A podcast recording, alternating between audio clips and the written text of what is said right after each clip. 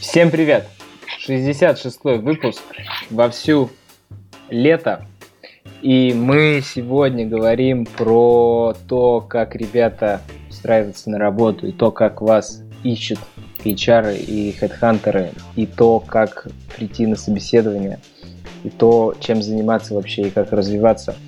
В общем, про одно из самых важных, связанных с нашей работой, потому что вероятность того, что вы устроитесь в одну компанию джуниором после института и выпуститесь в 50 лет из нее, не знаю, вице-президентом, очень мала. Так, к сожалению, карьеры ну, не к сожалению, просто так карьеры не работают. В нашем мире все подвижно, нужно менять компании. И сегодня у нас специальный гость. У нас, кстати, сегодня Саша Блинов.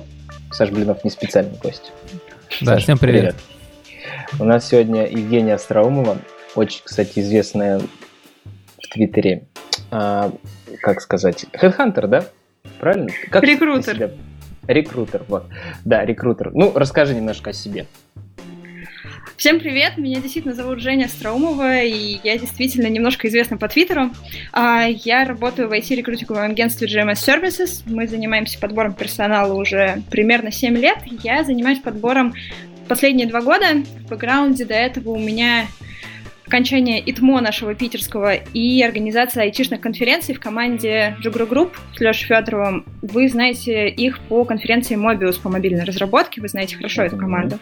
Вот. А я в целом все два года, которые работаю в рекрутинге, подбираю мобильных разработчиков и Android в большей, в большей степени. Так что с мобилкой знакома хорошо. Это если вкратце. Отлично. Ну, давай начнем по нашим темам, пойдем. И вот про рынок мобильной разработки, как все устроено. Начнем с России. Что у нас тут есть по количеству мобильных разработчиков и соотношению там iOS, Android? Достаточно насыщен ли рынок мобильными разработчиками? Это мой первый вопрос. Ну, давай смотреть на цифры. Мы все-таки посчитали, актуализировали специально к этому выпуску свои какие-то данные, на которые посмотрели. И если смотреть как-то глобально, всего разработчиков в России около 200 тысяч ну, то есть всего глобально, из того, что именно, ну, если отбросить, конечно, какой-нибудь 1С, который, в принципе, можно считать за разработку, можно не до конца это дотягивать. Если смотреть на мобильную разработку, в целом и iOS, и Android, ну, по большей части, мы все-таки поняли, что это в районе 11 тысяч человек на всю Россию. Это не очень много от большого числа, действительно. И если смотреть именно большую разбивку по направлениям, то есть смотреть именно сколько iOS, сколько андроидов, андроида примерно 7,5 тысяч человек сейчас в России, Android-разработчиков, и где-то в районе 5 тысяч iOS-разработчиков. Примерно такие цифры получаются. Ничего себе, нас слушают больше, чем Android-разработчиков во всей России. Это круто. Ну, понятное дело, потому что мы же не ограничены Россией, мы ограничены русскоговорящим контингентом, а это гораздо-гораздо шире границы, поэтому круто, да. У нас по 10 А еще не ограничены Android-разработчиками. Хм, тоже правда. Да, мой товарищ, который прокладывает сети и инфраструктуру делает одноклассник, сегодня с ним встречался, говорит, а я тебя слушаю, хоть я и Android не занимаюсь. Так что да, это правда. Так, ну хорошо, а что там iOS Android? Есть какие-то а? Смотри, ну, по поводу именно количества, что я уже сказала, в целом, ну, тут тоже действительно важно понимать, что это такая наша именно оценка снизу, и мы сейчас больше считаем квалифицированных специалистов, которые уже готовы выйти куда-то работать и писать код, то есть интернатуру мы не берем. Но тут, в принципе, можно интересно посмотреть на цифры по регионам, вообще на разбивку, то есть из того, что, ну, вот то, что ситуацию, которую мы видим сейчас глобально, из тех 11 тысяч человек, большая часть приходится на Москву, то есть в Москве мобильный мобильных разработчиков что-то в районе 45% от всего вообще количества в России. На втором месте по регионам стоит Петербург, то есть здесь где-то в районе 25%. И уже дальше в порядке обывания регионы идут Новосибирск, Казань и Нижний Новгород. Это самые лидеры. То есть все остальное уже такое равномерно размазано. Томск, Омск, Пермь, вот все наши любимые города. Это если смотреть именно по локации географии. Могу, в принципе, рассказать по вузам, что лидирует по образованию среди мобильных разработчиков, среди сегмента компаниям, что было бы интереснее. Сейчас мой первый вопрос про регионы. С Москвой понятно, что лидеры и Питер это интересно то, что Новосиб на третьем месте. А вот мне интересно про коррелируют ли эти цифры полностью с в целом разработчик, количеством software engineers в России или, или нет? Да. Ну, то есть, то есть большая часть разработчиков так или иначе сидит в Москве. Да, и нету дальше... какого-то там города, который прям mobile specific, и там у него нет никакой другой разработки, кроме как мобильной. Ну, я такого не замечала. Mm-hmm. То есть везде mm-hmm. так или иначе равномерное количество аутсорс-компаний различных, не только мобильных разработок. И в целом так или иначе в процентном соотношении плюс-минус одинаково представлены. Mm-hmm. Хорошо. Ну, а расскажи про компании. Про компании довольно-таки интересно, да. Ведь это же как раз потенциальные работодатели. Да, ну с компаниями, если именно с глобальной точки зрения смотреть, такое все делится на два таких больших направления. Это крупные технологические, там, продуктовые или финтех-компании и уже аутсорс разработки и студии различной разработки. То есть если выделять поток работодателей по, соответственно, по количеству в целом команд, которые представлены, то тут однозначно лидируют все наши крупники, которых мы знаем. Это и Яндекс, и Mail, и Сбертех, это и Авито, и Тинькофф, и Рамблер. То есть довольно очевидно. По аутсорсу больше видны EPAM, Redmond Robot, Magora Systems, Altarix, Hyperboloid, то есть тоже все знакомое, если так смотреть. Угу. Хорошо. А продукты больше платят, чем аутсорсеры своим ребятам? Или зарплаты на одном уровне? Зависит от. Ну, то есть э, аутсорсы, смотря какие. Мы в целом еще хотели с, с тобой сегодня подробнее обсудить э, тему зарплат, но забегая вперед, честно скажу, что у всех разные денежные составляющие, и есть понятно, что если ты работаешь на аутсорс, тем более, что это не российские заказчики, это американские, например, заказчики, у которых и зарплата в долларах, скорее всего, у них будет больше именно в моменте. То есть вот на сегодняшний день, на 8 июня, на расчет зарплаты за июнь у тебя, наверное, наверное, будет больше. Но если смотреть на перспективу там двух-трех лет, продуктовые компании, они выигрывают так или иначе, своим всем соцпакетом и тому, как у них зарплата устроена. Угу. Ну да, про структуру мы поговорим. Давай пока проговорим про оплату по уровням разработчиков. Сколько же в Москве, Питере и регионах зарабатывают ребята, там, джуниоры? А, ну смотри, мы смотрели сейчас больше, я готовила цифры по Москве, честно признаюсь, именно по вилкам, потому что по регионам там уже в зависимости, ну, таком процентном соотношении по уровню жизни можно вычесть и понять. А, соответственно, говорить буду про цифры, которые получают сейчас на руки, не так, как это принято там в ГРОСах говорить, потому что это немножко путает ребята, вот именно та цифра, которую ребята видят вот уже на руки в конечном счете. То есть по нашим... А что, про, прости, перебью, а да. а что уже и в Россию пришло это любовь говорить завышенные цифры, красивые, без учета налогов. А она куда-то уходила? Да, вот, да, да. она тут всегда была. Ну, то есть ладно, ладно. мы все именно, если как кандидаты, мы всегда говорим именно про цифру нет, которую мы вот хотим получать, вот ее видеть, и не очень хочется думать о том вообще, какие там еще налоги, сколько я отдаю пенсионному фонду, вот можно мне сумму, которая здесь и сейчас, то бизнес все-таки, он так или иначе оценивает тебя в Гросе и смотрит на твою зарплату в Гросе непосредственно, и то, что тебе прописывается в окладе. Поэтому, да, все-таки терм, терминология наша рекрутерская, мы часто именно гроссом разговариваем. Все-таки кандидатам привычнее, что нетом, поэтому я и хочу сказать, что я все-таки именно хочу uh-huh. про нет поговорить. Вот, и, собственно говоря, какая ситуация, которую мы видим? Джуны сейчас в мобильной разработке получают где-то потолок на в районе 110 на руки. Ну, то есть это где-то совсем наверху, когда это все очень способно, и ты уже практически в медлов перескакиваешь. Метлы где-то в Москве по верхней границе, ну, такое нормальное, где-то до 160 на руки.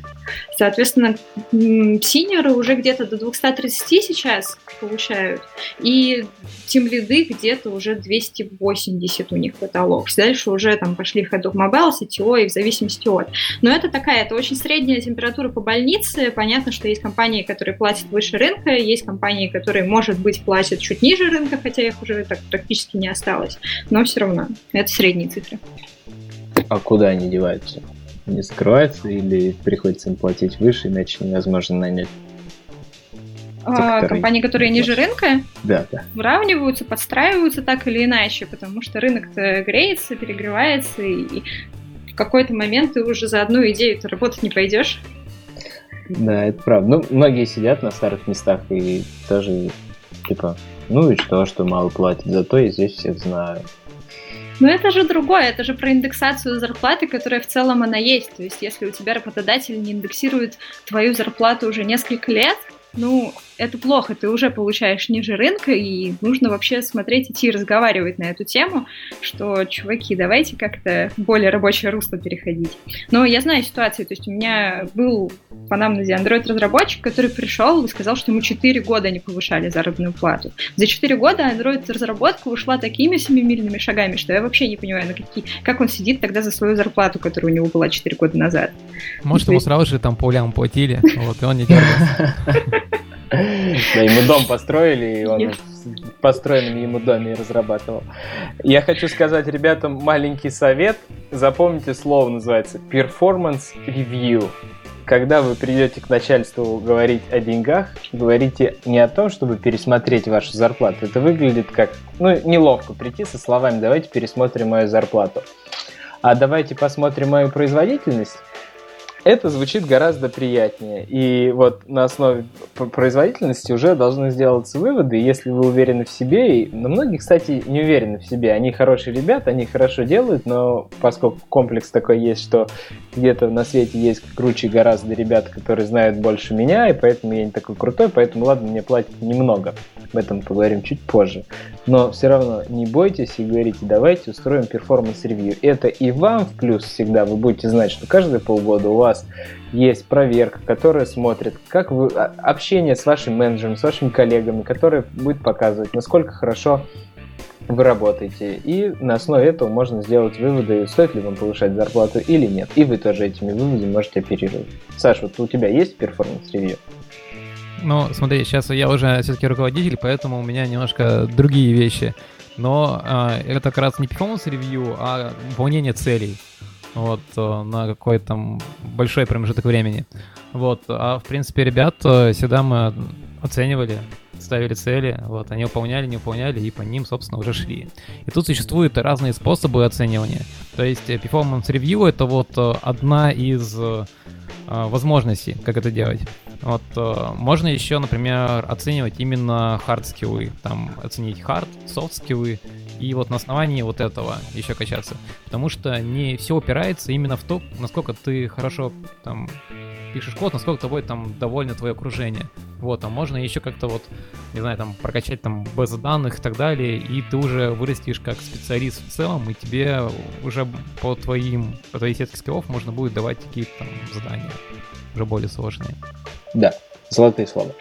Но не будем уходить от темы еще в сторону хотел отметить, что у нас второй раз, вторая девушка в подкасте. А то вы говорите, что у нас мало женских голосов. Вот, вот видите, мы развиваемся.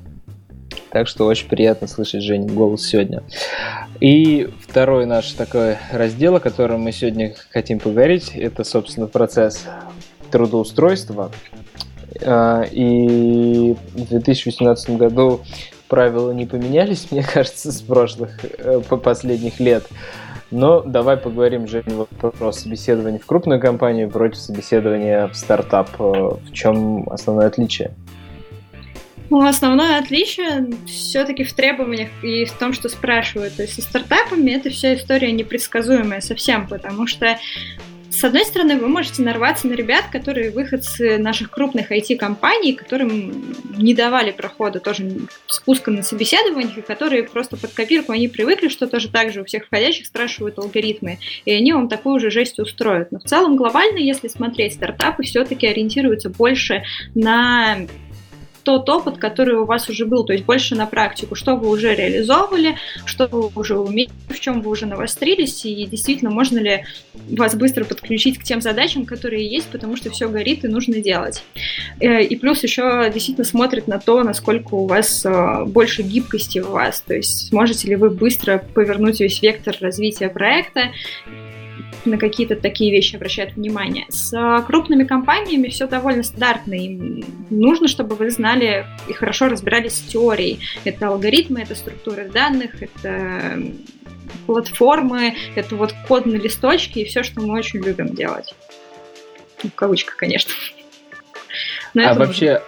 А вообще крупные компании, они хантят э, просто разработчиков, как позиции software engineer, или они все-таки редко когда так делают, и в большинстве своем, если человек хорошо знает Android, то они его берут на Android? Тут смотря на какую историю смотреть. Если смотреть на глобальный мировой рынок, в мире есть э, команды, крупных компаниях, которых разработчики такие универсальные солдаты, которые действительно, они софтвер-инженеры, и они могут и бэк, и под мобилу, и под фронт, и вот куда их не посади, они смогут примерно все написать. А у нас же все-таки больше специфики, и если мы понимаем, что нам нужен мобильный разработчик, мы будем брать мобильного разработчика с бэкграундом мобильного разработчика, но зависит от. Многие компании готовы действительно переучивать, то есть сейчас есть еще ребята, например, которые такую большую часть опыта были ксамаринщиками, но они хотят, например, перейти в iOS или в Android и готовы, ну, если у них хорошая теоретическая база, они прекрасно пишут код на шарпе, ну, переучат. То есть даже это, возможно, истории с сохранением заработной платы, например. Но это очень редкие истории. Обычно все-таки работодатели хотят, чтобы у вас уже был опыт, и чтобы вы подтверждали свою квалификацию, подтверждали свои финансовые ожидания своими навыками. И хотят, чтобы вы так или иначе, например, если мы говорим про мобильные технологии, чтобы вы уже имели в этом опыт и понимали, что как работает. Угу. Понятненько. Даже, даже Яндекс и там кто у нас, Mail все равно, то есть самые такие монстры, пылесосы, даже у них подход, что если о Android, то лучше иди к нам на Android. Ну, вообще да, но с другой стороны, смотри, тут действительно хочется подчеркнуть, что ребята, они готовы смотреть э, специалистов, у которых, э, допустим, большой опыт разработки какой-то другой смежной практики, но не мобильной. Но при этом, скорее всего, это будет понижение в грейде, понижение в доходе, и не все к этому готовы. Ну да, да, это тоже правда. Пока технология не умерла, мы будем стоить с каждым годом свой опыт все дороже и дороже. Более так. того, скажу то, что когда смотришь резюме, я довольно часто смотрю резюме, потому что занимаюсь постоянно наймом. Вот, э, и когда ты видишь слово там Xamarin и там прочие такие кроссплатформенные фреймворки, это часто очень демотивирует. То есть э, тут я даже могу посоветовать, наверное, указывать его не в первых рядах, а уже в последних. то есть, если вы еще и гуру в Xamarin, кроме того, как вы там хорошо шарите в андроиде, то, наверное, лучше его немножко там придержать. Или там рассказать уже на непосредственно собеседовании, когда вот вас э, позовут, и вы докажете свою квалификацию. Потому что вот, э, к сожалению, так часто получается, когда человек занимается и тем, и другим, э, и у него там очень-очень много базвордов написано, то на практике оказывается то, что ну, он не знает ничего нормально. Вот. Но это вот такое вот у меня ощущение сложилось, потому сколько с кандидатами общался.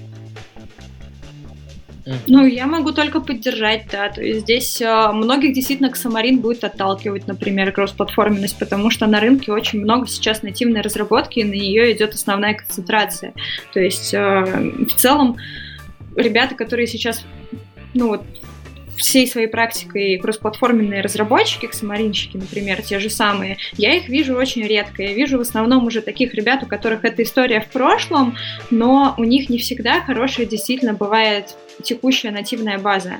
Ну, то есть они действительно могут хорошо разбираться неплохо в платформе, они очень хорошо пишут код на шарпе, как правило, но как только ты начинаешь копать там условно в Java или в Objective-C или в Swift или во что-то еще, ну, у них начинаются очень большие пробелы, с которыми не всегда готовы мириться текущие команды. Угу. Хорошо, давай дальше. А, вот, значит, человек подготовился к собеседованию, определился он с компанией его, или его пригласили. И вот у него есть собеседование в аутсорс-компанию и есть в продуктовую компанию. Какие, какое, какая разница в собеседовании в аутсорс и в продукт будет у него? Ну, на мой взгляд, э, здесь именно в подходах что ребята из продуктовой разработки, они ждут, что ты в продуктах ориентируешься, что тебе не все равно на твоих пользователей, ты действительно болеешь за продукт, ты трясешься над всем фидбэком, ты постоянно думаешь, как улучшить свой продукт. Ты начинаешь уже тоже постепенно смотреть на приложение со стороны бизнеса и со стороны того, как оно развивается. В аутсорсе все-таки немножко более отстраненное э, отношение, и там очень важна скорость. И очень часто в аутсорсе бывают тестовые задания, чтобы посмотреть, насколько быстро ты справляешься с задачей и как вообще ты работаешь, там, не знаю, в формате дедлайнов, когда тебе сегодня в 11 прислали, а завтра, чтобы к вечеру оно уже было, смотрят, как тоже ты на какие вещи обращаешь внимание, что какие вопросы задаешь. То есть здесь скорее, ну, если подытожить, то аутсорс хочет скорости, много скорости. Ну и частая смена проектов тоже это нужно учитывать, и ребят к этому готовят. Вот, но это, с одной стороны, как бы плохо, с другой стороны, хорошо, потому что можно много экспериментировать, вот, и при этом не бояться, потому что если продукт, которого там пятилетняя история, носишь еще какую-нибудь там 20-ю технологию, то это уже превращается в такого огромного монстра. Еще хочу сказать, э, что можно посоветовать, если вы собеседуетесь в продукт. Это у вас могут спросить обязательно, что в нашем продукте не так, вот что вы считаете нужно там улучшить и так далее. То есть, если вы идете беседовать с продуктовой компанией, то обязательно посмотрите их там приложения, сервисы и предложите.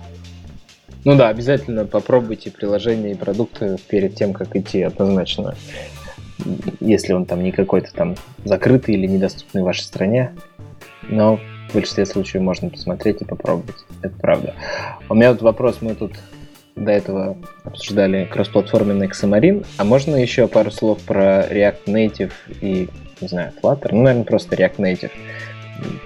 Слушатель нам пишет в чате о том, что сейчас все больше и больше встречается React Native. Мне кажется, если у человека опыт React Native, то там нужно в резюме главное понять, у него больше, он вообще больше веб-разработчик, фронтенд, или он все-таки больше из мира мобильного, с мобильным бэкграундом.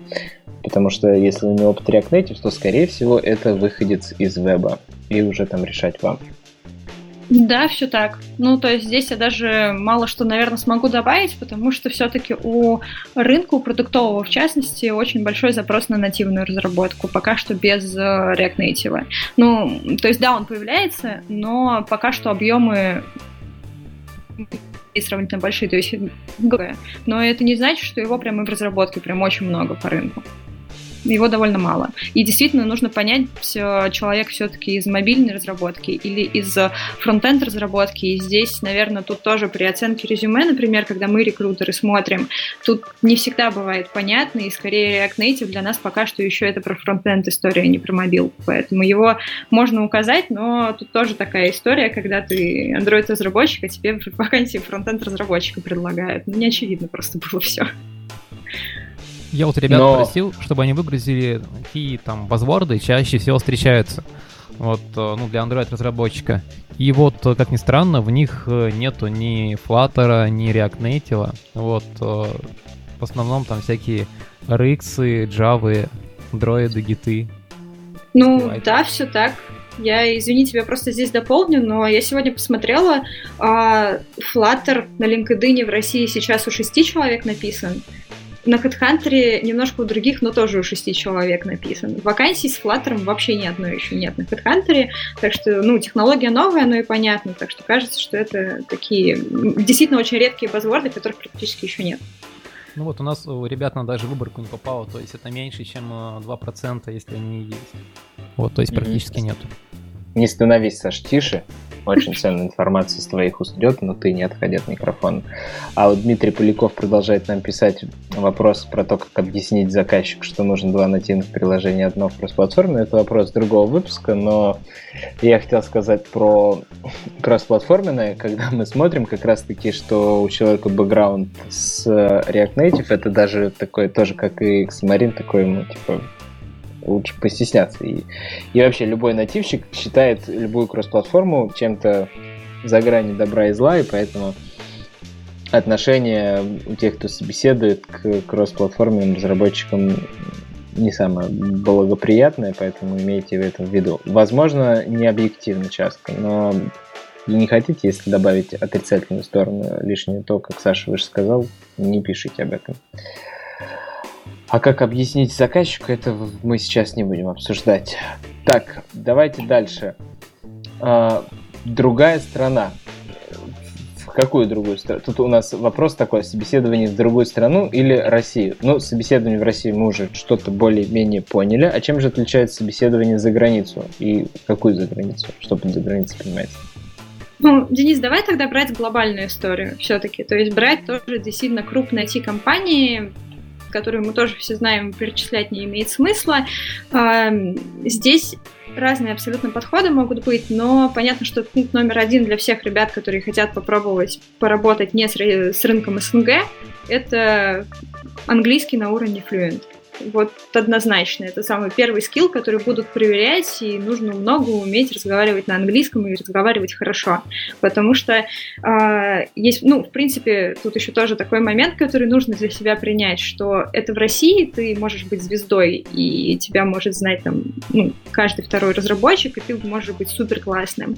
Но все-таки, когда ты выходишь за пределы СНГ, ты встаешь уже в соревнования немножко с другим потоком людей, и таких, как ты, там довольно много.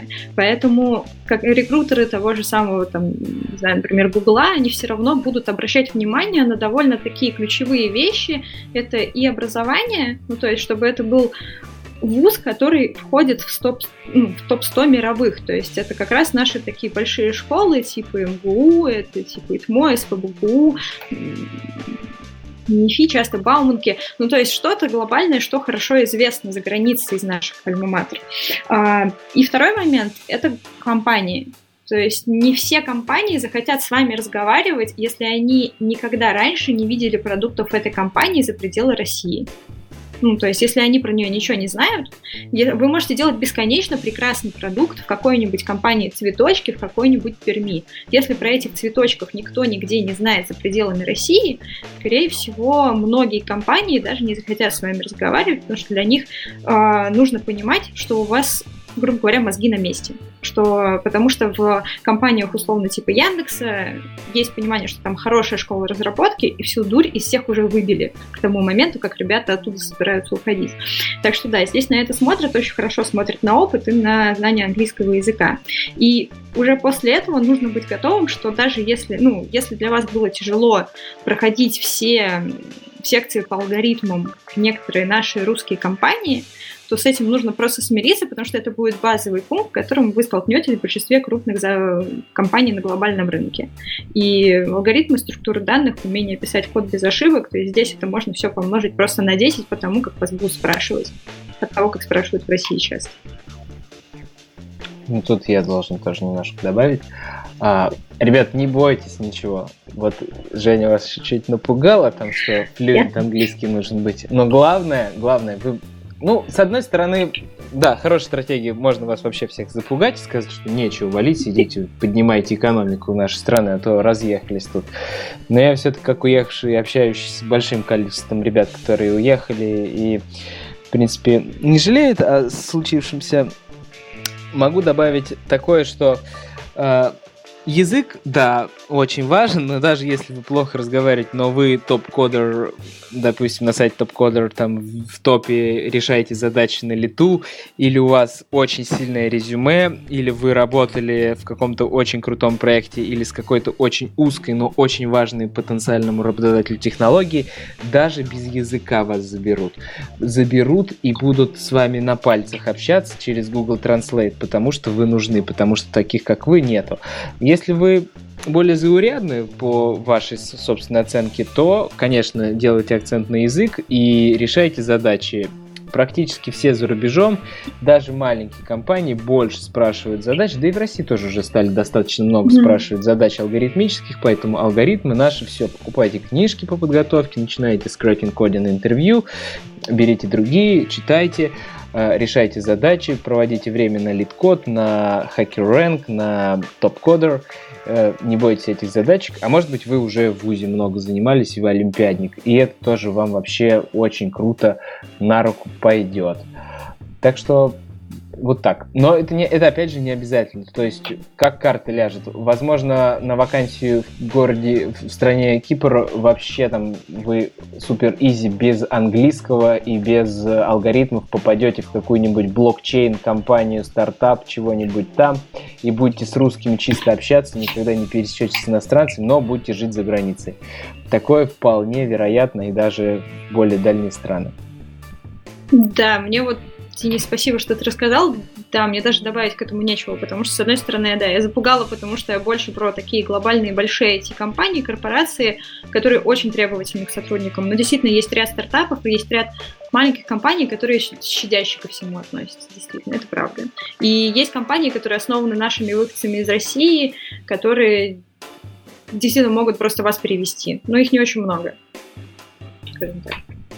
Да, это очень правильная мысль. Как раз-таки я сам в Сингапур переехал по реферу соотечественника. Степа меня зарефералил, все вы знаете, Степ Гончарова. И это, это действительно, если у вас есть кто-то, кто скажет, это хороший парень, то у вас сразу будет гораздо больше шансов, что ваше резюме рассмотрят, чем вы просто будете оплавиться на разные вакансии. Ну и найти знакомых не так-то сложно. Куча чатов по андроиду, куча конференций, общайтесь, подходите, знакомьтесь, реком... рассказывайте о себе, и мы будем рады вас рекомендовать.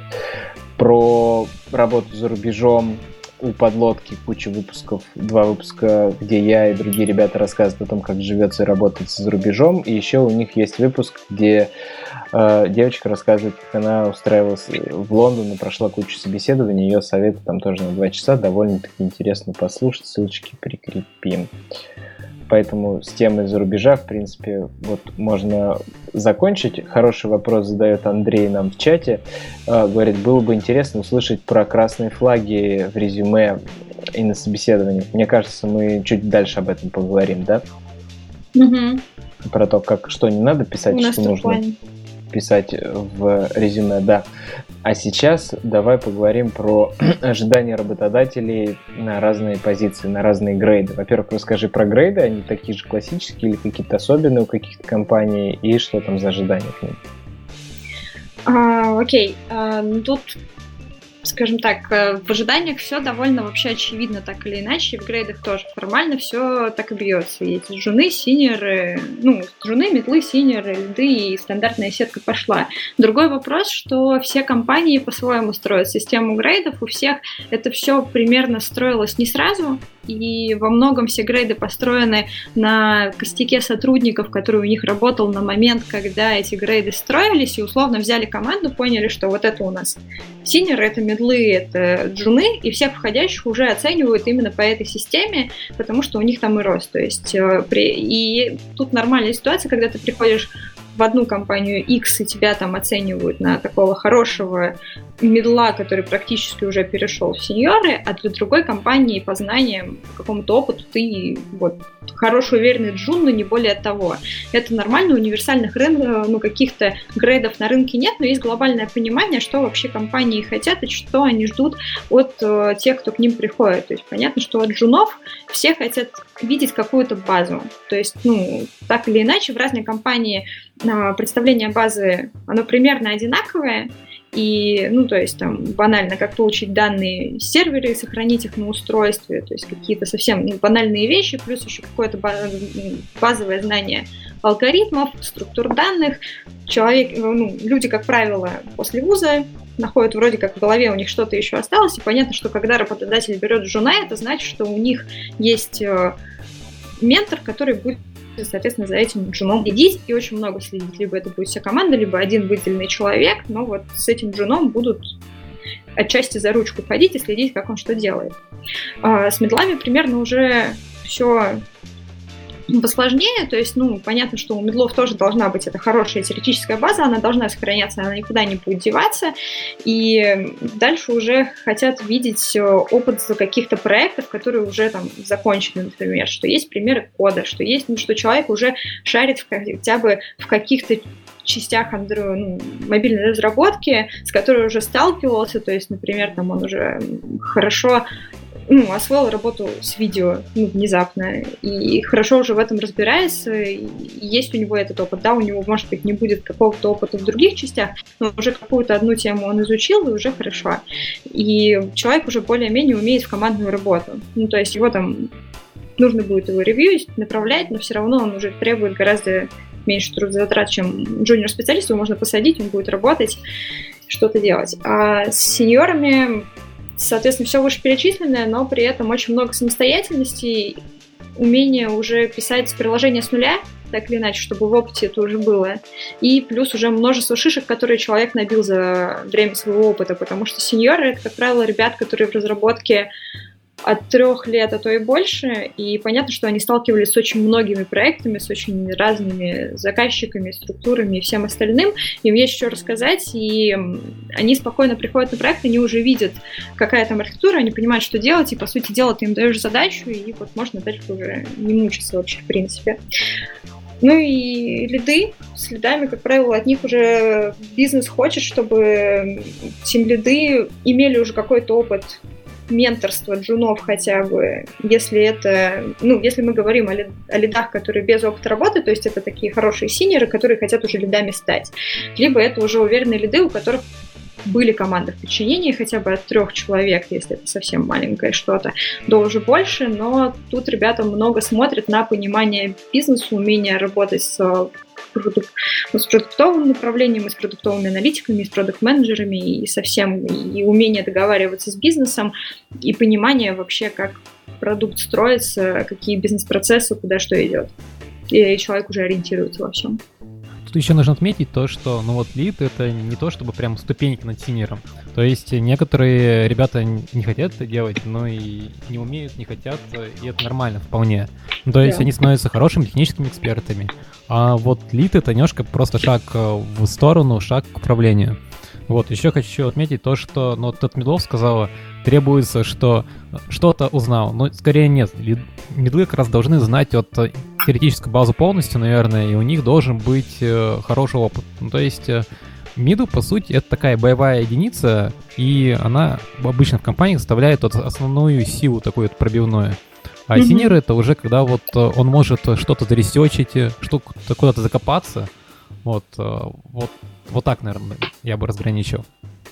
Ну тут еще важно же понимать, что middle middle рознь. Есть ребята, которые там только, грубо говоря, начинающие middle, кто-то законченный. И здесь просто я больше имела в виду ситуации, когда, ну, бывает такое, что человек сидел три года одно приложение делал. Он действительно хороший middle, но он еще не все умеет, не все знает.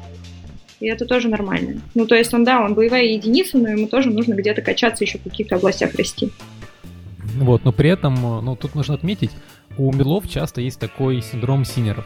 То есть э, часто сеньоры считаются мидлами, а мидлы, наоборот, сеньорами. Когда они приходят на собеседование, это вот как раз вот типичная ситуация, когда вот э, человек сидел, три года там занимался своим проектом, и вот он вроде бы все делает, все фичи, которые ему, ему приходят, он их реализует довольно быстро. Он приходит на собеседование, при этом не подготовился, ну, то, что он считает, я уже сеньор, вот, и при этом у него получается такая не очень хорошая теоретическая база, и он очень сильно валится. Вот, поэтому если вы чувствуете себя а, таким мидлом почти сеньором, то перед собеседованием обязательно повторите теорию, потому что могут неплохо завалить. Да, здесь соглашусь. Я действительно встречаю очень много ребят, которые валятся на каких-то элементарных базовых вещах. Причем очень странно, у ребят очень богатый уже опыт реализации чего-то, но при этом действительно на всех собеседованиях очень хорошо копают в теоретическую базу, и в принципе я и говорила, что как бы, ну, вот, начиная с жунов, что нужна вот хорошая теоретическая база, ее спрашивают на всем протяжении вашего карьерного пути. То есть ее ни в коем случае нельзя забывать, ее нужно качать, очень много качать. Да, и это и послушайте наш выпуск про то, что нужно знать Android-разработчику на собеседованиях. У нас тоже был, по-моему, даже два выпуска, что нужно знать новичкам. Там прям мы все пункты обходили. Ссылочку прикрепим, напомним. А, а вот Дмитрий Поляков правильно пишет, что лид, когда становится лидом, он действительно, и Саша об этом говорил, становится все меньше разработчиком, все больше менеджером. Поэтому как раз-таки поэтому и вилка появляется. Кто-то уходит больше в менеджмент, кто-то уходит больше в разработку и техническую сторону. Это правда. Тут как раз таки такие два пути развития. Кстати, Саш, а в аутсорсе, мне кажется, в менеджеры уходят раньше, в аутсорсе, мне кажется, даже до лида можно не дорасти, а в project менеджеры уйти и вообще перестать разрабатывать, мне кажется, там такой путь очень ну, короткий. Да, слушай, все так, потому что обычно в аутсорсе команды не очень большие. То есть, э, если повезет, команда там 2-3 человека. При этом один из них должен быть главным и выполнять как раз вот всю функцию, вот коммуникация с остальными отделами и так далее. И поэтому человек, да, становится раньше лидом, то есть он по, по своим хард-скиллам, он еще вот на уровне где-то там э, почти middle, вот, э, но при этом он уже руководит ну, вот, всей группой разработки. Вот, это нормальная ситуация, да, для аутсорса. Так, давайте пойдем дальше. Дальше у нас подготовка к интервью, значит, советы. Кроме, ну вот мы уже проговорили, что нужно порешать задачки, повторить теоретическую базу, попросить товарища кого-нибудь, чтобы он вас пособеседовал, коллегу по профессии, потому что ничего нет лучше мок интервью. Особенно если вы на английском интервью готовите, попросить русскоговорящего товарища по-английски вас погонять, а если есть иностранец, то это вообще идеально. И это очень сильно поможет, и вы сразу с ним пройдете посмотрите, что было не так, что так. А если запишете посмотрите, вообще придете к совершенству потом на реальном собеседовании. Что вы еще, Жень, Саша, добавите? Я еще посоветую, перед тем, как идти вот в компанию своей мечты, куда вы там хотите пойти, сходите на какое-нибудь пробное собеседование, вот, э, и вы там сходите, и вам сразу же подсветят э, какие-нибудь там э, слабые места. Вот. Ну, то есть э, это не так, что вот вы готовились там э, полгода, год э, и пошли потом на собеседование. Нет, ну, делать такой итерационный процесс. Сначала пойдите вот в компанию, в которую вы никогда не пойдете. Или там с малой долей вероятности пойдете. А вот уже потом только вот в компанию мечты. Да, может быть, вы еще потом и в эту компанию работать пойдете, она кажется не такой уж и плохой. А компания вашей мечты вам откажет или вам не понравится, поэтому вообще будьте осторожны со словами компании мечты, потому что вы начнете ее бояться, бояться идти в нее, собеседоваться к ней и думать, что там все идеально, приукрашивать, а все остальные компании недооценивать. И как раз таки вот собеседование в другие компании в качестве подготовки откроет вам глаза на много. Жень, есть что добавить? А, я тут скорее добавлю именно, что когда будете прогоняться по техническим вопросам, не забудьте еще о себе хорошо, бодро кому-нибудь рассказать. Сначала подготовить, соответственно, какой-то sales speech о себе, о своем опыте. Он не должен быть большим, краткий, но его хорошо лучше оттренировать заранее, проговорить пару раз перед зеркалом, предварительно написав еще к тому же, это вообще в идеале. И потом уже дальше рассказать маме, еще лучше бабушке, которая вообще не понимает о том, чем вы занимаетесь. Вот совсем а как либо пятилетнему ребенку. Ну, с котом сложно, он не будет себя спрашивать и о том вообще, что какой дагер, что происходит вообще. Там не будет такого. Лучше всего найти безразличных родственников. И плюс еще действительно, возможно, стоит куда-то сходить потренироваться, потому что, ну, с компанией мечты сложно, но здесь еще хочется понимать, что можно, конечно, прийти в какой-нибудь сомнительный, непонятный проект, пособеседоваться, но это будет совершенно другого уровня вопрос. То есть, да, в каком-то плане вас расслабит, и вы уже не так будете сильно бояться собеседоваться, но с другой стороны, стороны, если компания мечты спрашивает по полной, то ну, компании уровня ниже, ниже просто вам не так сильно пробелы строят. И тут скорее можно еще, если это какие-то действительно круп, ну, крупники, они, как правило, пишут о себе, что они вообще спрашивают на собеседованиях, на хабре разбирают задачки, еще что-то делать. Стоит почитать и еще спросить у тех, кто туда недавно ходил собеседоваться, не изменилось ли что-то, что, не знаю, вы полгода узнавали, что-то устарело. А еще можете прямо смело спросить, что мне нужно знать вообще на собеседовании. Вот. Э, да. Может, даже сработает. Ну, то есть, э, я думаю, вот если бы меня спросили бы, Саша, что вот э, нужно, чтобы попасть в HeadHunter? Я бы сказал, ну вот, изучи вот то, то, то, то, то и то технологии. Ну, то есть, это не секрет, что я буду спрашивать. Вот, э, главное, чтобы человек в этом ориентировался, и когда я копну в глубину, ну, тоже все это понимал. Но тут же еще не нужно бояться, в конце концов. Ну, то есть, э, иногда бывает, что ты говоришь человеку, тебе, вот, чтобы хорошо пройти, нужно знать вот это, вот это и вот это. Человек уходит, на следующий день возвращается и говорит, нет, спасибо, давайте через полгода, я немножко не могу, начинает бояться. И тут все-таки я бы сказала, не бойтесь пробовать. Большинство компаний понимают, что ставить крест на разработчиках, если там кто-то с первого раза не пришел в интервью, это вообще плохая история. Во многие компании некоторые, ну, действительно хорошие специалисты по разным причинам, там где-то запаялись, где-то еще что-то, вопросы тут действительно не очень попались, но проходят со второго, с третьего раза. Это нормально. Ну, то есть не сразу, потом, но зато сходили, поняли, что, и есть ребята, которые в некоторые компании заходят действительно там с четвертого раза просто потому, что наконец-то научились нормально отвечать на вопросы. А есть информация, какая-то средняя статистика, через сколько компаний готовы рассмотреть того же кандидата повторно, если он подготовился и стал более уверен? Ну, ты знаешь, что в среднем, наверное, полгода-год. Но вот э, это да. вот такие вот э, цифры. Я, потому что часто так бывало, что ребята, которые, когда еще в роботе работал, потому что они сначала пытались прийти в робот, и они прощались где-то вот, через полгода, через год мы их повторно слушали. А, тут есть ремарка, одна большая. Если, ну, можно ходить куда угодно раз в год. Каждый год мы с ребятами на работу ходим в баню сколько угодно. Но если у вас за этот год ничего не изменилось, вы не отработали все те вопросы, которые у вас спрашивали. То есть, условно, если вы хотите через полгода снова вернуться в компанию X, вы на те же вопросы, на которых вы завалились, ответите или нет. Если нет, лучше не идти. Ну, то есть, э, с другой стороны, как рекрутер могу сказать, мы смотрим еще действительно на то, что произошло за, за эти последние полгода. Мы действительно спрашиваем, а что ты делал, чтобы подтянуться?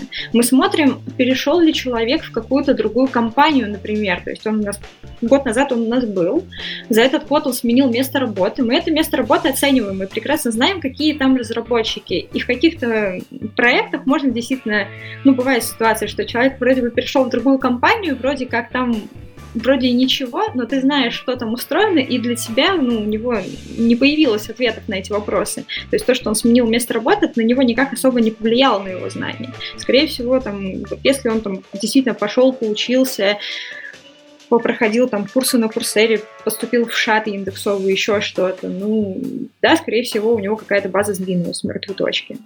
Ну, то есть если он условно поработал там этот год, э, был в регионе, вышел в Сбертех, в Москву переехал, скорее всего, тоже что-то изменилось. Если за год ничего кардинально не менялось, он просто решил попробовать, ну, скорее всего, это провальная будет попытка. Это правда. А, по поводу того, какие компании как относятся к вам после собеседования, строго индивидуально, строго индивидуально по поводу собеседующих, но если это крупная компания, то, скорее всего, никак, потому что они абсолютно разумные, и если вы провалились на предыдущем собеседовании, это никак не скажется на вашем следующем приходе, и никто не будет говорить, фу, он не ответил на такой-то вопрос, давайте его валить еще сильнее. Едва ли. Женя, а у тебя есть какой-то чек-лист для подготовки к собеседованию? Зависит от компании. Как правило, я... Ну, универсальные вот чек-листа как такового, они слишком индивидуальные.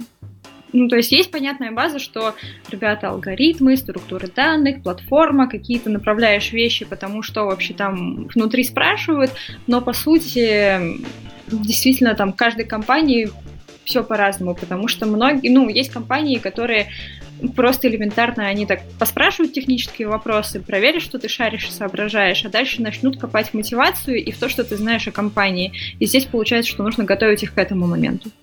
Много. Тут надо сказать то, что в интернете вот очень много чек-листов, что нужно знать там по платформе. Например, если мы говорим про Android, то откройте эти листы и посмотрите. Мы, может быть, даже в конце ссылочку прикрепим. Вот мы, кстати, по-моему, прикрепляли, когда выпуски писали, с чего начинать изучать Android в целом. Mm-hmm. Вот, но это как раз э, вот такая вот э, эпсилон-сетка всего того, что находится в Android. Вот. А дальше уже ваш скилл будет определяться ну, глубиной знаний вот по каждой из тем. Ну да, это действительно так, но тут я, честно, даю всем совет. Сходите к рекрутеру, либо к кому-то из знакомых, кто работает в компании, спросите, что спрашивают на интервью и как они проходят. И по этой информации уже готовьтесь. Многие компании вообще, в принципе, пишут в открытую, что они спрашивают и к чему именно готовятся, какие аспекты повторять. Пользуйтесь этим. Да. Ну, что еще можно посоветовать, это то, что э, вот поход на собеседование, это вот, э, в принципе, ну такая же деятельность. Сначала вы в ней не очень хорошо разбираетесь, а вот со временем вы начинаете шарить лучше. Поэтому не бойтесь ходить просто на собесы, и отличная подготовка — это подготовка боем. Но при этом, если вы ничего не знали, ничего не повторяли, то, ну, может так неплохо опозориться. Вот. Давай дальше. Дальше у нас э, о том, как рассказать о себе. Вот это, мне кажется, бич, бич русских разработчиков. Почему мы не захватили мир? Потому что мы не можем э, продать себя как следует и сделать хорошие, как раз-таки вот продающие такое э, выступление себе. Жень, дай совет ребятам. А, у меня здесь такое самое основное и по делу. Ну, то есть, ну, прям вот сесть, написать, и чтобы рассказ о себе занимал, ну, где-то, ну, не больше пяти минут. И в эти пять минут, э, в идеале вообще две-три короткие камере, нужно честно рассказать, что я там Вася, я закончил вот этот вуз этой специальности. Если было какое-то олимпиадное программирование, да, нужно упомянуть. Если были какие-то действительно большие э, универские заслуги, вы были лучшим студентом на курсе, на потоке, и весь такой молодец в каком-то именно учебном плане, то хорошо. Если вы лидер команды по КВН, наверное, это не так актуально. А, и дальше про рабочий опыт. Здесь хочется подчеркнуть, что нас, как рекрутеров, хотя бы всегда на старте интересует именно э, тот э, релевантный опыт, который нам нужен для позиции. То есть, если вы мобильной разработкой занимаетесь последние два года, а до этого, ну, у вас что-то было, ну, это классно, здорово, что вы в разработке не первый год, но, по сути дела, нас это не так сильно волнует. Нас, нам интересно знать всем, что какие приложения вы разрабатывали, и если мы его откроем, чтобы вы смогли показать, что вы конкретно сделали. И в целом так и можно строить свою речь, что я разрабатывал предложение, там, не знаю, для груза перевозок, я пришел на проект вот на этой стадии, когда, там, не знаю, мы забирали этот проект с и нам достался он вот в этом плане. Стояли задачи такие, мы их сделали, дальше пошли делать по фичам, рассказать, сколько у вас человек было в команде, что конкретно вы делали, что вот действительно вы сделали в этом проекте, вот прям совсем. То есть какой-то кусок, может быть, вы с нуля переписали. Что-то где-то вот эти вот фичи, которые вы видите, это вот вы полностью сами делали. Ну и к чему это дальше привело. И завершать ну вот именно, я, когда прошлись по опыту кратко по основным пунктам того, что вы реализовали, каких успехов вы достигли, то есть важно говорить о своих достижениях непосредственно, что э, благодаря там вот этому вы с продуктовым отделом увеличили, не знаю, посещаемость раза ура. А дальше все это лучше переходить к своим карьерным целям, которые тоже лучше выделить заранее. Что ну, вы должны себе, в принципе, составлять мнение, что вы вот уверенный в себе человек. И у вас есть четкие цели, куда вы движетесь дальше. Что вы там хотите именно стать экспертом в Kotlin, и вы сейчас все для этого делаете там, в перспективе, там, не знаю, трех-пяти лет, у вас такие карьерные цели. А, либо там действительно у вас больше именно запрос в том, чтобы расти в управленческую вилку. Вот И тоже сказала, об этом сказать. Сказала, что да. нужно указывать, вот, но не сказала, что не нужно. Например, вот если вы не знаете какую-нибудь технологию, то не стоит ее указывать. Или там то, что вот вы разрабатывали все приложение полностью с нуля, потому что, ну, реально вас могут спросить об этом, и зачастую, если у компании ну, вот нет такого списка вопросов, которые они там задают всем подряд, то они могут начать именно вот с тех базвордов, которые вы указали у себя в резюме, или с тех приложений, которые вы разрабатывали, и скажут, ну вот, раз ты полностью разработал с нуля вот это вот э, это приложение, то скажи, как этот экран строится. Или вот написал ты, что знаешь э, там React Native, то ну давай, рассказывай. Вот, поэтому, ну, лучше не врать, потому что оно все равно скроется, и как раз это будет, э, ну, вот, большой минус, а не маленький. Ну, да, врать вообще не стоит, просто сейчас мы больше именно про такое sales speech свое говорили, не про составление резюме. Резюме это однозначно, если ты не можешь объяснить какие-то буквы в своем резюме, которые ты написал, ну, вообще не надо этого делать. И врать ни в коем случае не стоит, потому что все довольно просто вскрывается, и проверяется. То есть рынок, ну, вообще у нас, в принципе, все наше комьюнити, оно маленькое. Очень маленькое комьюнити мобильных разработчиков, так или иначе, все друг друга знают. Все знают, что у кого в каких проектах используется и происходит.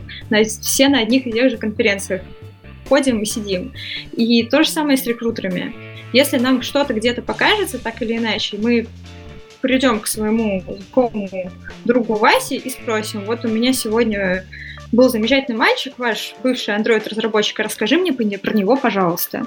И все проверяется быстро. Тут даже как какие-то запросы на рекомендации, они очень быстро всплывают, ну, правда. Да, круг э, рекрутеров еще более тесный, чем э, круг Android-разработчиков. Ничего не утаишь. Да, и круг не только рекрутеров, но и отдел кадров, которые могут быстро тоже позвонить и спросить, как у вас там с этим человеком. Тем более, ну, а при условии еще... из одной компании в другую.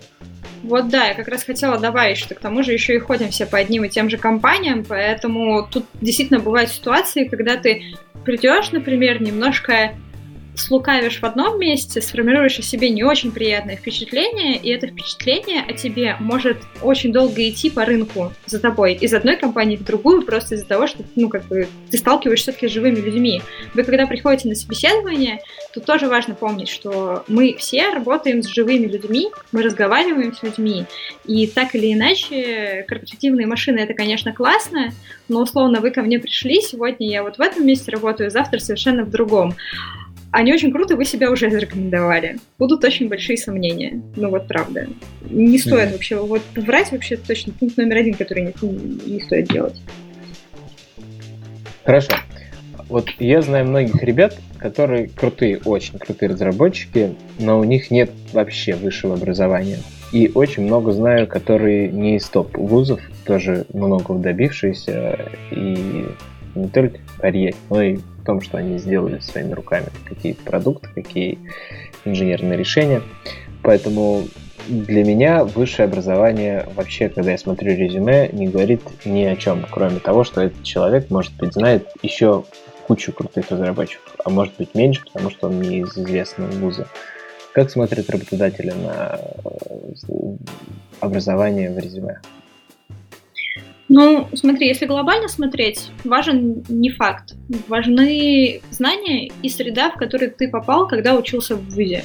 Ну, то есть, что здесь я имею в виду? Со знаниями все понятно. Если ты учился ну, возьмем мою альма-матер, закончил ИТМО, программирование, ну, в старости ты родственников забудешь, а алгоритмы будешь помнить. В тебя все пять лет, которые ты учился, так как запивают, что уже, ну, действительно, никогда не забудешь, это факт. При этом, а, ну, и просто получается, что какие-то хорошие школы, непосредственно это гарантия качества, что человек, который с хорошим средним баллом закончил эту школу, он действительно получил уже какую-то базу, которая вдолблена в него настолько сильно, что можно уже, в принципе, не сомневаться, там все точно будет хорошо. С другой стороны, действительно важность играет еще и среда. Ну, то есть именно тот момент, именно наши те связи, которые мы получаем, пока мы учимся в какой-то школе. И, ну вот, банально, я закончила ИТМО. Я когда вижу какого-то ИТМОшника другого, у меня первый повод, чтобы с ним познакомиться, привет, ты тоже закончил ИТМО. То есть это уже какой-то такой глобальный нетворкинг, который тебя откладывает отпечаток. И так или иначе выпускники тоже друг друга знают и это тоже важно. Иногда формируется внутри университета среда какая-то определенная. Ну, то есть э, здесь э, в каждом университете по-своему складываются учебные процессы, как ребята между собой взаимодействуют, как у них там с научниками дела и со всем остальным. Есть какая-то своя особая атмосфера, которую дальше, которая и их формирует в том числе как личности. И это тоже важно. То есть, в принципе, если глобально рассмотреть там всех э, выпускников э, ну, МГУ, они будут примерно, ну, вот одного определенного типа, и ты как, ну, по личке, например, каким-то еще штукам, которые, за которые они сформировали за пять лет, которые там учились. И иногда тоже на это больше смотришь, что это тоже какая-то гарантия качества, что человек лучше впишется в коллектив, потому что у тебя сидят одни МГУшники, и они точно найдут уже какой-то общий язык, банально из этого. Но формально, если смотреть тоже на глобальную картину мира, без, ну, высшее образование это не тот пункт, на который прям стоит часто ориентироваться. Ребята хорошие. Тут еще есть другой момент, что работодатели скептичнее относятся чаще к отсутствию высшего образования, а к тому, что у тебя высшее образование не техническое, а ты разработчик. Но при этом, если ты разработчик с большим стажем, хорошим, с крутыми проектами, там, очень крутым open source проектом, в котором ты либо участвуешь либо в какой-то своей разработке, глаза закроют. Но если ты джуниор или middle специалист с э, экономическим образованием, с э, каким-то гуманитарным образованием, будет очень много вопросов. прям будут копать до последнего. Это Нет, да. ну, вот меда, Может, наверное, не будут копать. Все-таки обычно это вот, знаешь, до первого места работы. Вот, э, а вот ну, после зависит, этого уже по зависит. тебе... Но все равно. Зависит. Да, зависит. А вот ты затронул вопрос про open source проекты. Действительно, у многих, многих смущает, что в каждой вакансии написано наличие ваших домашних проектов или ссылки на Google Play. Ребят, эти требования всегда практически составляются. Вот то, что вы видите на HeadHunter или LinkedIn, вы часто читаете попугаетесь, там, либо потому что вы не подходите, вам кажется, или вам кажется, что слишком требовательно. Они обычно очень шаблонные. Это самое скучное задание, которое я вообще... Для меня это самое скучное, что может быть, когда я прихожу, мне говорят, составь список требований. Я, я бы просто написал, мне нужен хороший парень, который шарит в Android. Но, к сожалению, так нельзя написать. И поэтому вот эти вот придумываются. Ссылка на Google Play, укажите GitHub, как много у вас репозиториев и звездочек. Это все строго индивидуально. Кто-то мастер open source. И, кстати, open source это не означает, что человек после работы должен. Часто open source и в нормальных компаниях хороших поощряется и внутри компании, и в рабочее время. И там, если библиотека какой-то вы пользуетесь, нашли баг, если его поправили в рабочее время из-за контрибьютили, это не означает, что надо было дома его поддерживать. Домашний pet project, конечно, это понятно, это уже вечером дома. А, и это все такой side effect, который дополнительные очки добавляет вам, но не является никаким там обязательным ни в коем случае. Слушай, ну я здесь себя хочу немножко дополнить все-таки. То есть здесь угу. момент, когда просят ссылки, с мобильными разработчиками действительно важно, чтобы были какие-то ссылки в App Store или в Google Play. Просто банально, чтобы посмотреть, какими проектами человек занимался. Сколько человек хотя бы там, ну, вообще живой там проект, не живой, насколько там было много пользователей, что-то такое банально. И тоже так же открыть и честно у человека спросить, вот, вот приложение, ты на него ссылку положил, что ты в нем конкретно сделал. Для многих э, с технических специалистов это вообще, в принципе, такой повод завязать диалог с кандидатом, которому, которого ему нужно прособеседовать, чтобы понять вообще, вот что вы для этого сделали, что как, что почему. Что касается каких-то open source, я встречала одного разработчика, он вел как-то коллективный твиттер разработчик бэкэнда, где он, ну и он утверждал свою неделю, что для него, когда к нему приходит разработчик без своего опыта проекта, вообще не разработчик, это какой-то вообще непонятный человек. Я все-таки с этим до конца не согласна, и тут тоже встает вопрос, что наличие своего опыт проекта иногда тоже так же, как и высшее образование. Вроде как и не так критично, а для кого-то иногда оказывается критичное, но при этом нигде не, не прописано, что это прям критично. Непонятно. Еще один момент, с которым я часто сталкиваюсь. Мы все сейчас пытаемся отказаться от тестовых заданий, но при этом хочется понять, ну, посмотреть на ход человека, как он пишет. И команды, ну, действительно просто сидят команды, они хотят очень часто требуют, давайте человек нам сделает тестовое задание. Разговаривают, обсуждают, в итоге приходят к тому, что давайте нам ссылку на какой-нибудь открытый мы посмотрим, поймем, как человек пишет, и уже примем решение, будем мы с ним дальше общаться, разговаривать, или вообще это не тот уровень, который нам нужен. И тут обиднее всего бывает в случае, когда команда не готова давать тестовое задание, потому что свято убеждена, что у всех разработчиков есть примеры открытого кода, а разработчик хороший, с хорошим опытом, но сидит на таком диком НДА, что ему показать негде. А в вне рабочее время он ну, как бы хороший человек, у которого есть свои интересы, он там спортом занимается, с семьей время проводит, и ему, мягко говоря, не до разработки в нерабочее время, и так на работе сильно упахивается. И вот с ними реально тяжело иногда бывает, но все-таки какой-то консенсус иногда ну, решение находим. Но да, вот именно пример открытого кода просят указать, просто чтобы сразу показать команде, потому что все привыкли, что в резюме написано что и бантик сбоку код открываешь, и сразу все видно. И тут у меня, наверное, такой совет для всех ребят. Если у вас есть время, хотя бы там иногда где-то решать какие-то задачки, выкладывать хоть какой-то код в открытый доступ, чтобы, ну, чтобы у вас были примеры свежие достаточно, потому что часто присылают примеры кода, которые ну, там уже сто лет в обед, и понятно, что это не самое актуальное вообще, что есть. Хочется что-то посвежее, чтобы команда быстро приняла решение, насколько имеет смысл разговаривать. Да, хочется добавить, что человек, который на работе сидит под диким НДА, это не наркоман. это человек, который подписал соглашение о неразглашении NDA. да, давай дальше. Обсуждение денег. Обычно, обычно спрашивают, сколько ты хочешь. и что же отвечать? А, глобально есть три цифры, которые хотят знать все. Это текущий уровень твоего дохода, который мы не всегда можем назвать, потому что мы скованы какими-то бумажками. Это минимальный уровень, на который ты можешь переходить, и твой комфортный уровень, на который бы ты хотел перейти. Это три цифры, которые нас, как рекрутеров, волнуют, и как работодатели тоже волнуют, чтобы мы понимали вообще, насколько мы вписываемся. Потому что, как я говорила ранее, у всех своя система грейдов. Вот прямо у всех свой выстроен. Для каждого грейда свои вилки. И на входе часто важно знать, какие у человека собственные вилки для перехода, чтобы мы могли очень быстро остановить процесс и не терять время друг друга. Потому что иногда бывает, что приходят ребята, которые уже сильно сформировались, но, например, у них отсутствует вообще теоретическая база, и они хотят довольно много, а на деле стоят не очень много. И тут понятно, что их не надо гонять, вообще 100-500 кругов ада устраивать техническими собеседованиями, можно сразу обоюдно расстаться и не мучиться. Но возвращаясь к разговору о деньгах. А, в принципе, мы раньше обсуждали, что есть ребята, у которых нет индексации, например, на текущем месте. И в целом, если говорить про индексацию, нормально, если у вас заработная плата в течение года растет там, ну, до ну, где-то 10-15% максимальной индексации, насколько я понимаю, по рынку сейчас. И нужно очень аккуратно вообще обсуждать с текущим руководством деньги и всего остального. Лучше всего смотреть, э, если, в принципе, вы хотите знать о том, что вообще происходит на рынке, можно смотреть на вакансии, которые постят, ну, то есть заходишь на тот же самый HeadHunter и смотришь, сколько вообще сейчас хотят давать, там, не знаю, Android-разработчикам.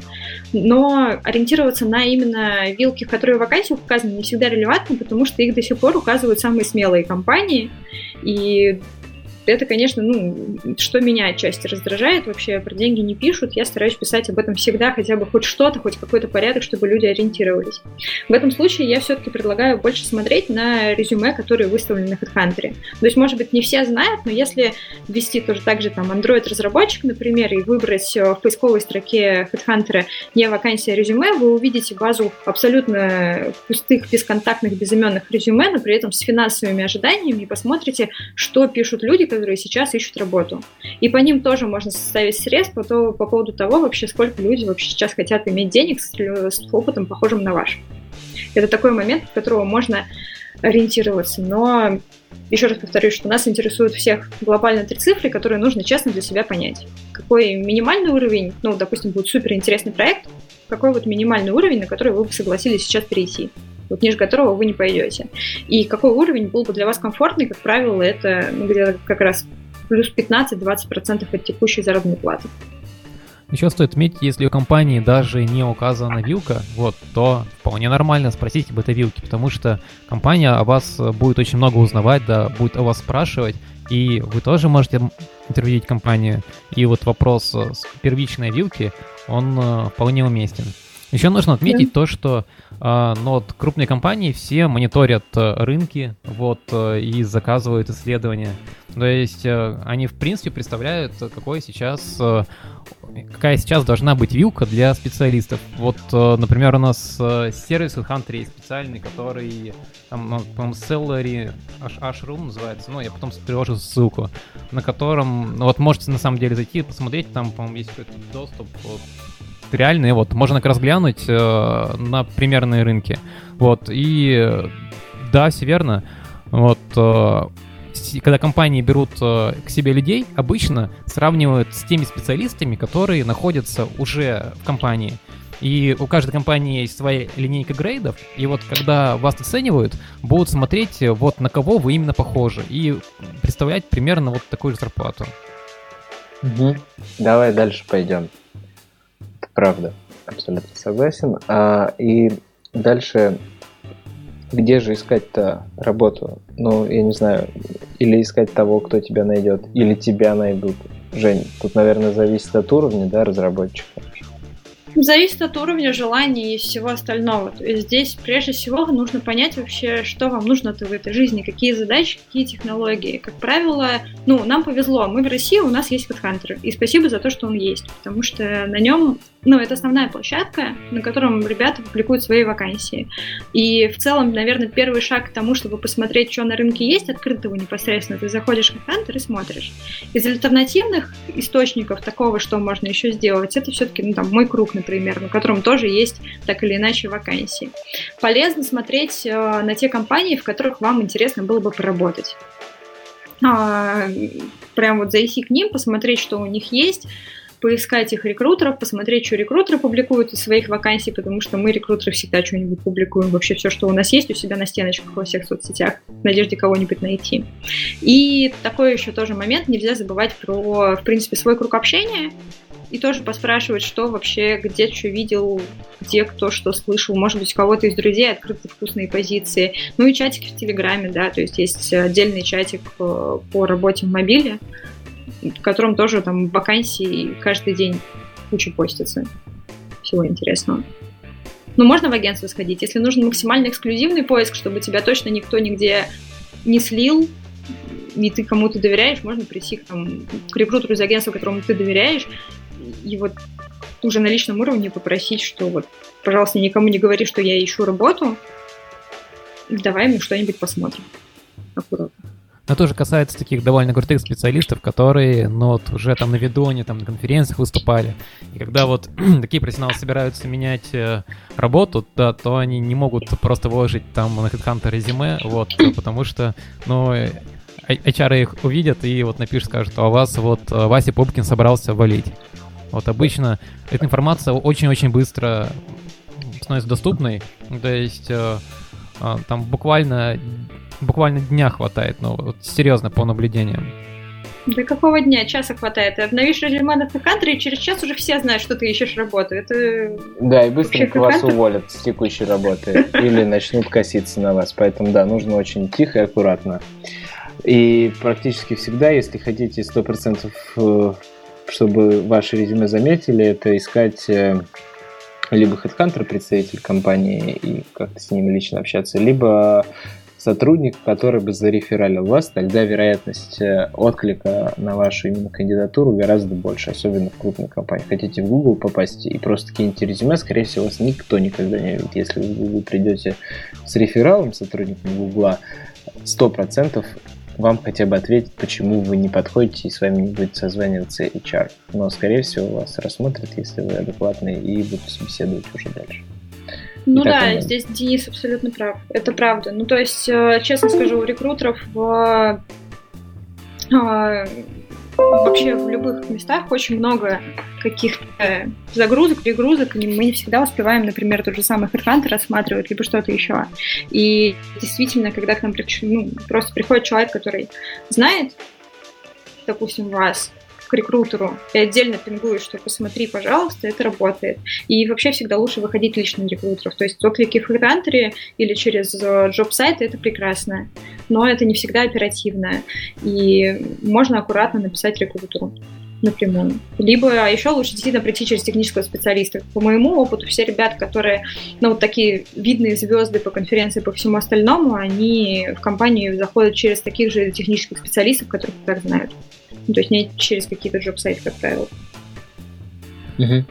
Я Тут еще стоит отметить, да, так, давай говори. отмечу еще, вот закончить эту тему.